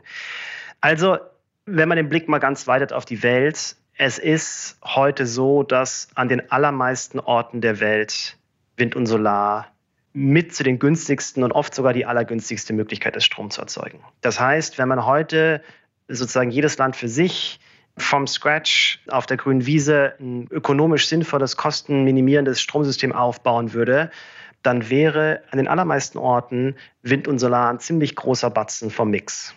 Fast nirgendwo wären die alleine. Man würde immer noch andere äh, Kraftwerkstechniken mit einsetzen an vielen Orten, aber die wären ein wesentlich größerer Anteil, als die meisten Menschen sich das so vorstellen, einfach weil die so wahnsinnig viel günstiger geworden sind in letzter Zeit. Das sieht man zum Beispiel insbesondere auch daran, dass in China wirklich also atemberaubende, fast groteske Mengen an insbesondere auch Solarzellen, aber auch Windkraft gebaut werden. Und die machen das schon auch vor allem deshalb, die haben auch ein riesiges Luftverschmutzungsproblem und die nehmen den Klimawandel schon auch ein Stück weit ernst, aber die machen das natürlich auch vor allem deshalb, weil es so günstig ist, weil es finanziell so viel Sinn macht. Sie hatten ja auch nach Atomkraft gefragt. Ich glaube, da ist das Bild, das ist zumindest meine Einschätzung, deutlich unklarer. Also die Atomkraftwerke, die wir in Europa bauen, die produzieren Strom eher so zu dem Preis von 120, 130, 140, 150 Euro die Megawattstunde. So ganz genau weiß man es nicht, weil es wurden ja nur wenige gebaut. Es gibt eigentlich nur, nur ein Atomkraftwerk, was in den letzten Jahrzehnten in Betrieb gegangen ist. Zwei weitere sind noch in Bau oder drei, zwei in Großbritannien und, und eins in Frankreich. Und dann gibt es noch so ganz frühe Pläne. Ich glaube, die Polen haben da irgendwie angefangen, die Erde zu planieren oder sowas. Aber sozusagen wirklich Erfahrung mit dem Bau von Atomkraftwerken gibt es eigentlich nur diese vier Fälle. Eins ist fertig, die anderen drei sind total verzögert und äh, haben alle ihre Budgets massiv überzogen und da kommen dann so Preise raus von 120 bis 150 Euro die Megawattstunde. Das ist also ungefähr das Doppelte oder Dreifache, was man für, oder also manchmal vielleicht sogar das Vierfache als im Vergleich zu Wind- und Solarenergie. Es ist natürlich richtig, die laufen 24-7. Die laufen auch dann, wenn der Wind nicht weht und die Sonne nicht scheint. Aber selbst wenn man die Kosten für diese ganzen anderen Komponenten im Stromsystem mit einrechnet, also Batterien, flexible Kraftwerke, ähm, Wasserkraftwerke, Speicher, Import, Export, dann bleibt es dabei, dass Wind- und Solarenergie so viel günstiger sind als die anderen CO2-armen Möglichkeiten, dass es auf jeden Fall keineswegs gesagt ist, dass man mit Atomstrom Geld verdienen kann. Und das meine ich jetzt sozusagen nochmal überhaupt nicht angesprochen, die politischen Widerstände oder die Entscheidungen oder den Müll oder die Möglichkeiten eines Unfalls, sondern einfach nur sozusagen im ganz normalen Regelbetrieb die Investitionskosten, die einfach immens sind. Ich habe mal gelesen, dass ein wesentlicher Grund dafür, warum der Atomstrom so teuer ist, wie Sie es gerade gesagt haben, die lange Bauzeit der Anlagen ist. Also wegen Kapitalkosten. Sie müssen Geld investieren, weil sie halt so lange kein Geld verdienen und sozusagen Kapitalkosten aufzitzen, haben sie hinterher so einen hohen Strompreis nötig, um quasi den Zeitverlust, das lange gebundene Kapital ohne Einnahmen zu kompensieren. Das mal so war mein Verständnis. Und da finde ich doch interessant jetzt eben diese Überlegungen mit diesen Small Modular Reactors. Also wenn ich statt dieser Einzelprojekte zu machen, weil die drei Beispiele, die Sie genannt haben, wie auch die meisten Atomkraftwerke, eigentlich alle Atomkraftwerke, die es in Europa gibt, die sind ja alle quasi wie Einzelanlagen gebaut worden. Und ich war mal in meinem früheren Leben mal Berater und ich habe mal verstanden, so Einzelprojekte sind erstens gehen sie meistens schief, dauern länger, also Anlagenbau ist ein Albtraum. Das Beste ist, man hat was schon mal gemacht und Jetzt gibt es ja diese Überlegung eben Small Modular Reactors, ich quasi eine Art Serienfertigung. Und jetzt gehe ich einen Schritt weiter, nehmen wir mal Rolls-Royce. Ich erfinde es mal so ein bisschen. Rolls-Royce, man möchte es ja gerne machen. Ich glaube, die bauen die Atomkraftwerke oder die Atomantriebe für die englischen U-Boote.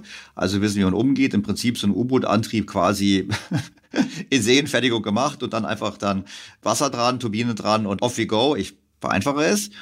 Das könnte doch ein Gamechanger sein, sodass Atomkraftwerke dann doch deutlich günstiger sind. Also sozusagen so die Geschichte so erzählt, wie sie gerade, das ist so ein bisschen die Storyline von den Proponenten der Small Modular Reactors, der kleinen modularen Atomreaktoren.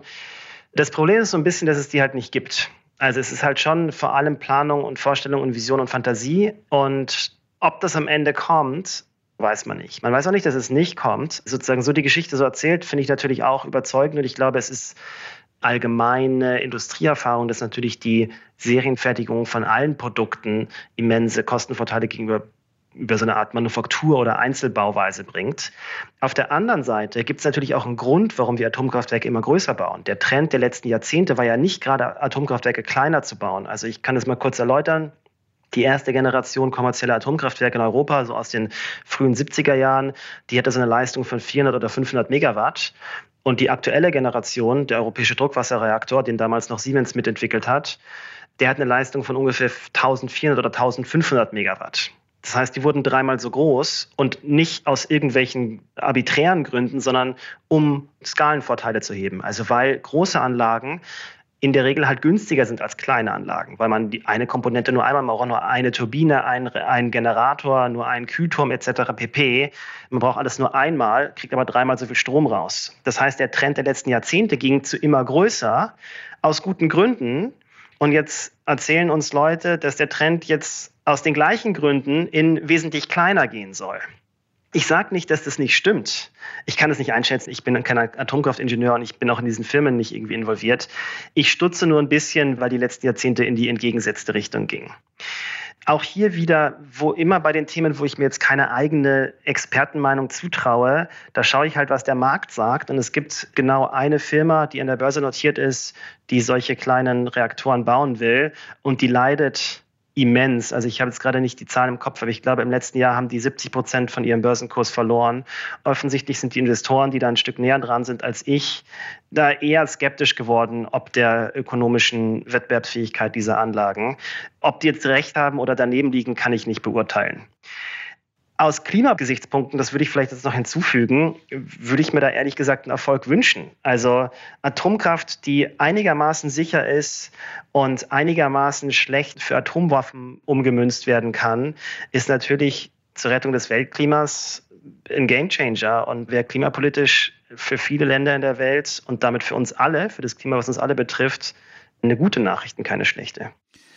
Herr Hürth, das halten wir mal fest. Also erstens, der Industriestrompreis sind wir nicht so die großen Fans von, weil wir nicht wissen, wohin. Wir haben gesehen, es sind höchstens ein paar Cent, der Stromsinkpreis günstiger wird in den kommenden Jahren, zumindest nach den jetzigen Markterwartungen. Das Merit-Order-System funktioniert. Das ist einfach ganz banal. Wir müssen halt versuchen, dass wir die Gaskraftwerke rausdrängen aus dem Preismodell, indem wir günstigere Energie ergänzen. Die Backups sind erforderlich, aber desto größer das europäische Netz ist, desto größer Überkapazitäten sind, das ist meine Wortwahl jetzt, in der Windenergie, die wir aufbauen, desto weniger Backups brauchen wir. Da wird es umgestellt werden, die Kosten der Finanzierung, wahrscheinlich in Richtung Kapazitätsfinanzierung. Aber in Summe bleibt halt die Welt eine Welt, wo der Strompreis auf Dauer jetzt nicht groß sinken wird, sondern wir müssen eigentlich damit leben, dass wir in einer neuen Welt leben, wo der Strom teurer ist, einfach als Preis für mehr Klimaneutralität. Dürfte ich das so zusammenfassen jetzt als unser Gespräch oder war das jetzt etwas subpontiert? Ich glaube, da würde ich fast überall mitgehen. Bei dem allerletzten Punkt, Preisniveau, Preiserwartung, würde ich nochmal auf die Gefahr mich zu wiederholen, schon sagen, dass das ein gutes Stück in unserer Hand liegt und dass wir auch ein ziemlich günstiges, emissionsarmes System bauen, dass wir da aber ganz gehörig auf Gaspedal drücken müssten mit Investitionen in Solar, Wind und Netze. Ich hoffe, dass wir es hinkriegen, aber ausgemacht ist es noch nicht. Professor Hört, vielen herzlichen Dank für Ihre Zeit. Ich fand es ein tolles Gespräch und ich bin sicher, die Hörer werden wieder kommen in einem Jahr und wieder, wieder sagen, jetzt müssen wir nochmal mit Herrn Hurt sprechen. Würde mich freuen, wenn wir das dann wieder machen könnten. Hat mich auch gefreut, hat Spaß gemacht. Tschüss.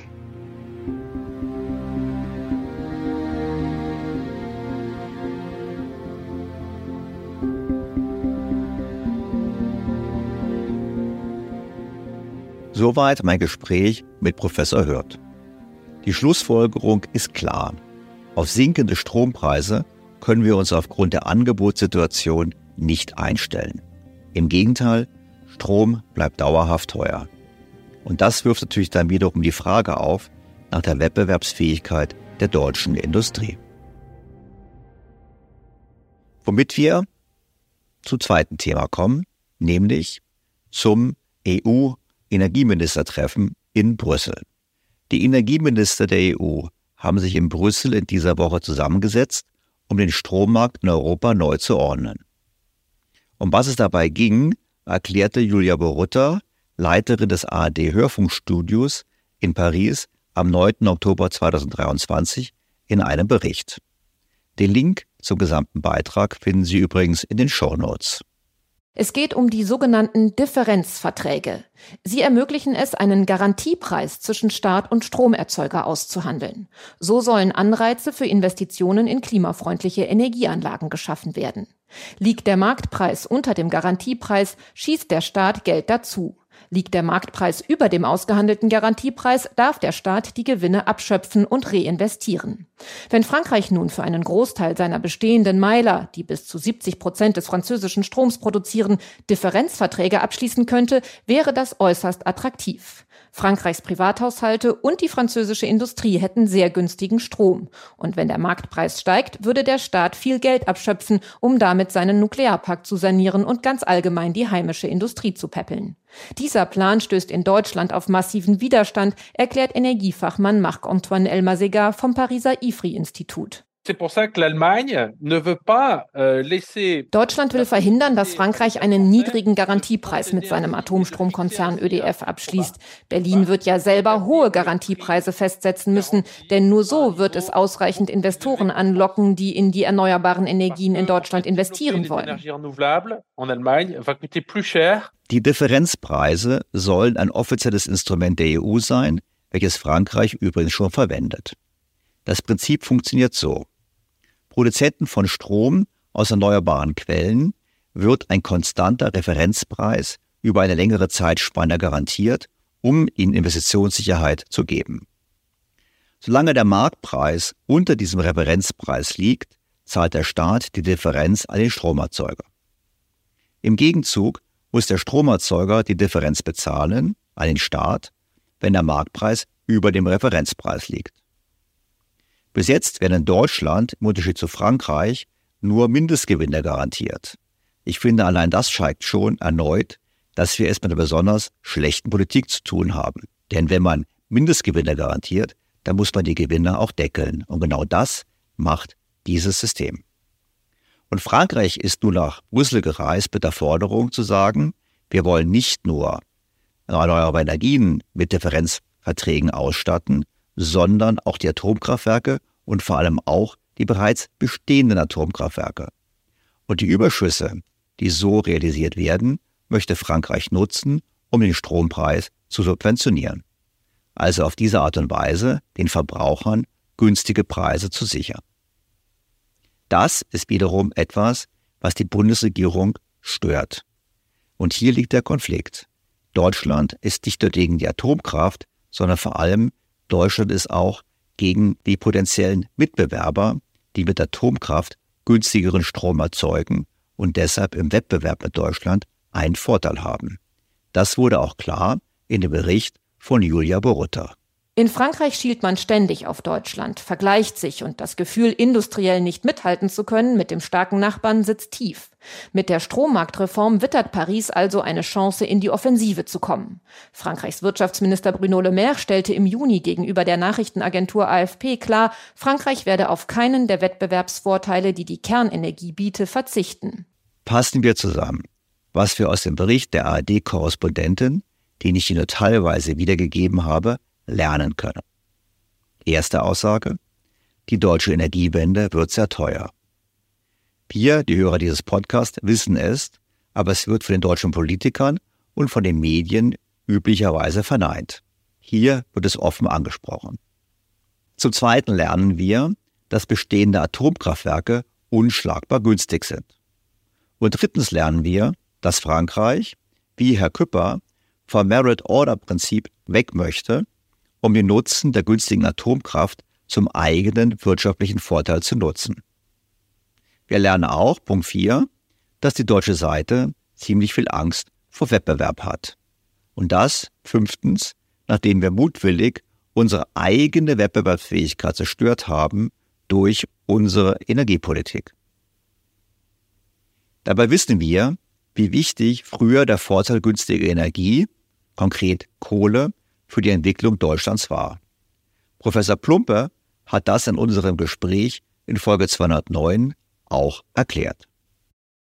Wenn man jetzt in die einzelnen stofflichen Faktoren hineingeht, dann äh, ist die Verfügbarkeit bestimmter preiswerter Rohstoffe von zentraler Bedeutung gewesen. Und Deutschland ist im europäischen Kontinent von Russland jetzt abgesehen das Land mit der, mit der günstigsten Ausstattung mit äh, äh, Kohlen, vor allen Dingen mit verkorkungsfähiger Kohle, die also hochtechnologischen Ansprüchen genügt, die man also für viele Dinge verwenden kann. Davon ist in der Ruhr sehr viel zur Verfügung gewesen und in einer Lage, dass man, in einer geologischen Lage, dass man das auch einigermaßen preiswert abbauen konnte. Das war den Zeitgenossen auch bewusst. Wenn man jetzt liest, was Frankreich plant, äh, nämlich äh, im Grunde genommen die deutsche Energieschwäche zu benutzen, gewisser Hinsicht, um jedenfalls der eigenen Wirtschaft, die ja immer unter ihren Produktivitätsrückschritten gegenüber Deutschland so gelitten hat, ihr jetzt in einem zentralen Punkt einen entscheidenden Vorteil zu verschaffen, dann merkt man auch, was das heißt. Die Kostenverschiebungen im Inland, die mit der Energiewende zu tun haben, belasten die deutsche Industrie und das wird international sehr genau beobachtet werden, sodass sich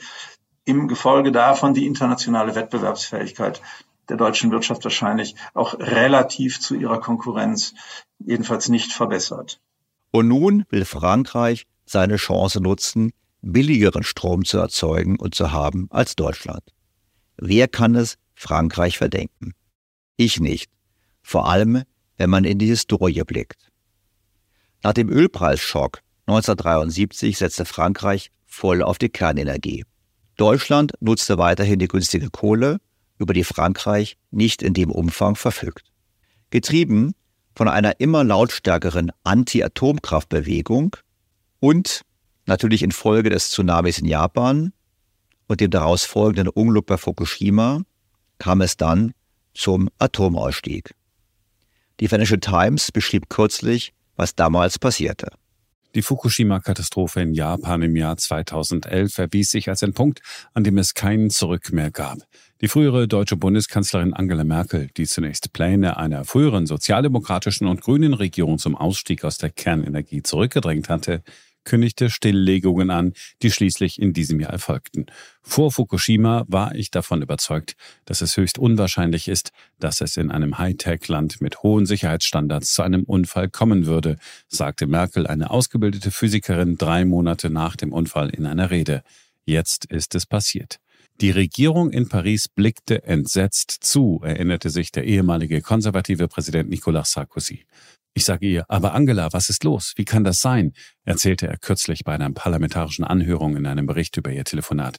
Sie sagt, aber Nicolas, hast du Fukushima nicht gesehen? Und ich sagte, aber woher kommt der Tsunami in Bayern? Der Rest ist bekanntlich Geschichte. Wir haben unser inländisches Stromangebot reduziert und umgebaut und dabei auf Gaskraftwerke als Backup gesetzt. Mit dem Ende billigen russischen Gases kam es zur Preisexplosion auf dem europäischen Strommarkt, weshalb viele Länder, allen voran Frankreich, nach einem Ende des Merit-Order-Prinzips gerufen haben. Denn, wir haben es gerade gesehen, was kann Frankreich für die Fehler der deutschen Politik? Das Handelsblatt beschrieb das so. Frankreich hatte bereits im Sommer 2021 die Entkopplung von Strom- und Gaspreisen in der EU gefordert. Berlin und Paris sind sich zwar inzwischen darin einig, dass das Merit-Order-Prinzip nicht angetastet werden soll. Das System soll im Prinzip so bleiben. Die Kollateralschäden einer Abschaffung wären höher als der Nutzen, heißt es in Berlin. Das Preisniveau sei zwar deutlich höher als vor der Krise, Große Teile der Wirtschaft und private Verbraucher hätten die jetzige Situation aber überwiegend als neue Normalität akzeptiert. Das mit einer Akzeptanz der sogenannten neuen Normalität dürfte wohl den Unterschied der Blickwinkel gut auf den Punkt bringen. Hier in Deutschland gibt es die gewünschte Verteuerung von Energie. Dort in Frankreich das Ziel, der eigenen Industrie einen Wettbewerbsvorteil zu verschaffen. Als Bundesminister Robert Habeck nach Brüssel reiste, gab er sich vor der Tagung noch optimistisch ein Szenario intensivierten innereuropäischen Wettbewerbs zu verhindern. Das ist der zweite Energieministerrat, der sich mit dem Electricity Market Design beschäftigt. Im Grunde geht es bei diesem Fall darum, dass die Lehren aus der Energiekrise jetzt verallgemeinert werden. Im Kern also darum, Verbraucherinnen und Verbraucher vor überbordenden Energiepreisen zu schützen. Es sind eine Reihe von neuen Instrumenten vereinbart worden, sogenannte PPAs, Power Purchase Agreements, also Direktverträge für den Strommarkt. Aber es gibt auch noch offene Fragen. Beispielsweise die Frage, inwieweit existierende Anlagen in das neue Contract for Difference System überführt werden. Hier geht es darum, ein Level Playing Field in Europa sicherzustellen. Und dieses Level Playing Field darf nicht unterlaufen werden durch besondere Formen der Energiemärkte. Hier ist noch einige Arbeit zu leisten. Ich habe verschiedene Vorschläge mitgebracht, die dieses Problem lösen können. Aber es bedeutet auch, das muss ich klar sagen, dass sich alle heute noch einmal bewegen. Wir sind also eindeutig noch nicht durch. Und was kam konkret raus, als die Energieminister der EU sich am Dienstag trafen? Nun, in den Zeitungen war zu lesen, dass Minister Habeck von einem super Kompromiss sprach. Im Original während der Sitzung der EU-Energieminister klang das deutlich anders. So the result for us, for me personally, is very disappointing. The proposal, the Spanish proposal, or the presidency's proposal, tries to solve this major problem for the internal market by dilating it And delating is ignoring, and ignoring is not solving something. This will come back to us definitely. We are also critical on other points in the dossier, in particular the fact that we are increasing emissions in order to allow for a majority. This contradicts with the EU climate goals and sends the completely wrong signal also with regard to COP28. Nevertheless, we want to be constructive and to agree on to reform if we make a small step forward, a very small step forward compared to where we have started. And I think this is in the spirit of what the Commissioner said, to ensure a level playing field and that the Commission will take care of it. So let me explain the proposal. It is very, very simple. First, the CFD design criteria should apply to all investments, including existing installation. Secondly, in the case of non-competitive tenders, it must be ensured that the revenue distribution is limited to ensure the electricity prices for companies do not distort the level playing field. And thirdly, the Commission should assess and approve this. Im Klartext würde ich sagen, das Ergebnis ist eindeutig. Frankreich hat sich durchgesetzt. Die Nachrichtenagentur AFP fasste es so zusammen. Streit gab es bis zuletzt zwischen Deutschland und Frankreich um mögliche Subventionen für bestehende Atomkraftwerke. Dem Kompromiss zufolge sind solche Hilfen für bestehende Anlagen nun erlaubt. Die Mitgliedsländer können demnach selbst entscheiden, ob sie die neuen Förderinstrumente auch auf bestehende Anlagen anwenden wollen, erklärte EU-Energiekommissarin Kadri Simpson nach der Sitzung. Deutschland hatte sich dafür ausgesprochen, staatliche Subventionen nur für neue Anlagen zuzulassen, um vor allem erneuerbare Energien zu fördern. Frankreich begrüßte das Ergebnis und sprach von einem französischen Sieg. Die Einigung werde die Menschen in Frankreich vor hohen Stromrechnungen bewahren, hieß es aus Paris. Die französische Ministerin für die Energiewende Agnès Pannier-Runacher hatte vor der Sitzung von einer roten Linie gesprochen. Strom aus erneuerbaren Energien und Atomenergie müssten gleich behandelt werden, erklärte sie in Luxemburg. Mehrere EU-Staaten schlossen sich Frankreich in der Sitzung der Energieminister an. Obwohl sich Deutschland nicht durchsetzen konnte, begrüßte Bundeswirtschaftsminister Habeck, dass sich die Mitgliedsländer auf eine gemeinsame Position einigen konnten. Die EU habe Handlungsfähigkeit bewiesen. Das Handelsblatt gab sich etwas differenzierter. Dennoch ist auch hier klar, dass Frankreich sehr gut verhandelt hat. Wir haben unser Ziel erreicht, die Franzosen vor den Preisen eines auf Gas ausgerichteten Energiemix zu schützen, hieß es aus Élysée-Kreisen. Französische Haushalte und Unternehmen würden auch weiterhin von den niedrigeren Produktionskosten des französischen Energiemix profitieren, bei dem der Atomstrom rund 70 Prozent ausmacht. Die deutsche Seite betont, man habe durchsetzen können, dass Differenzverträge für alte Atomkraftwerke nicht unbegrenzt und unreguliert eingesetzt werden könnten. Es müsse vielmehr der Nachweis erbracht werden, dass der europäische Binnenmarkt nicht gestört werde. Die EU-Kommission könne das wirksame Instrument des Beihilferechtes einsetzen. Die Einigung auf die Strommarktreform hat also eine entscheidende Lücke. Die deutsche Seite will in den technischen Verhandlungen die Zahl der Kraftwerke, die von den Differenzverträgen profitieren, reduzieren. Auch im Elysée gibt man sich noch vorsichtig. Wir werden sehen, wie der Text in den nächsten Etappen aussieht. Meine Sicht hierauf ist eine einfache. Ich denke, Wettbewerb ist einer der essentiellsten Stützen unseres Wirtschaftssystems. Der Druck, der durch diesen Wettbewerb entsteht, sorgt dafür, dass Anbieter bestrebt sind, ihre Preise zu senken, bessere Qualität anzubieten, ihre Produkte weiterzuentwickeln. Die Bundesregierung hat nun versucht zu verhindern und wird es weiter tun, dass Frankreich seinen entscheidenden Trumpf ausspielt. Die Verfügbarkeit von Atomstrom führt zu deutlichen Kostenvorteilen. Auch wenn der französische Anlagenpark veraltet ist und es einen Wartungsrückstand gibt, muss die Bundesregierung anerkennen, dass Strom aus bereits bestehenden Atomkraftwerken nicht nur CO2-neutral ist, sondern vor allem auch unschlagbar billig. Berechnungen gehen davon aus, dass auch die deutschen Atomkraftwerke deutlich billiger Strom erzeugt hätten als Windparks und Solaranlagen. Konkret ein paar Zahlen. Hätten wir die Laufzeit der Atomkraftwerke verlängert, hätten diese Strom für ca. 3 Cent pro Kilowattstunde produziert. Zum Vergleich.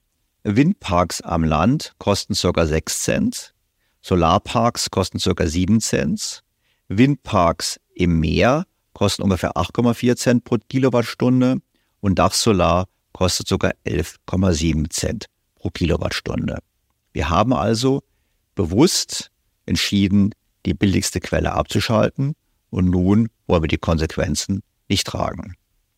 Ich finde, man kann Frankreich nicht vorwerfen, dass es einen anderen Weg der Stromerzeugung gegangen ist als Deutschland. Und deshalb ist die richtige Politik der Bundesregierung auch nicht, alles zu versuchen, Frankreich diesen Vorteil zu nehmen, sondern im Gegensatz alles dafür zu tun, dass auch in Deutschland Strom wieder günstiger wird. Man sollte also den Wettbewerb wieder ernst nehmen und sagen, jawohl, wir stellen uns dem Wettbewerb und entsprechend handeln. Immerhin ich erinnere daran, noch sind nicht alle Atomkraftwerke abgerissen.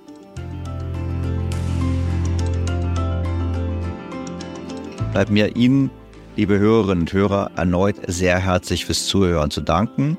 Ich freue mich auf Fragen, Kritik und Anmerkungen und natürlich auf ein Wiederhören am kommenden Sonntag. Ihr Daniel Stelter.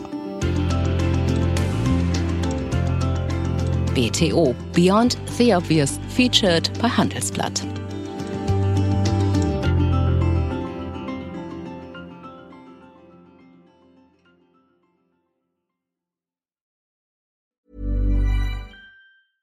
Was ist noch besser als ein guter Plan? Die Möglichkeit, ihn zu ändern. Mit integrierter KI bietet Workday kontinuierliche Innovationen, die Ihnen helfen, agil zu bleiben, egal was passiert. Workday, the finance and HR system for a changing world.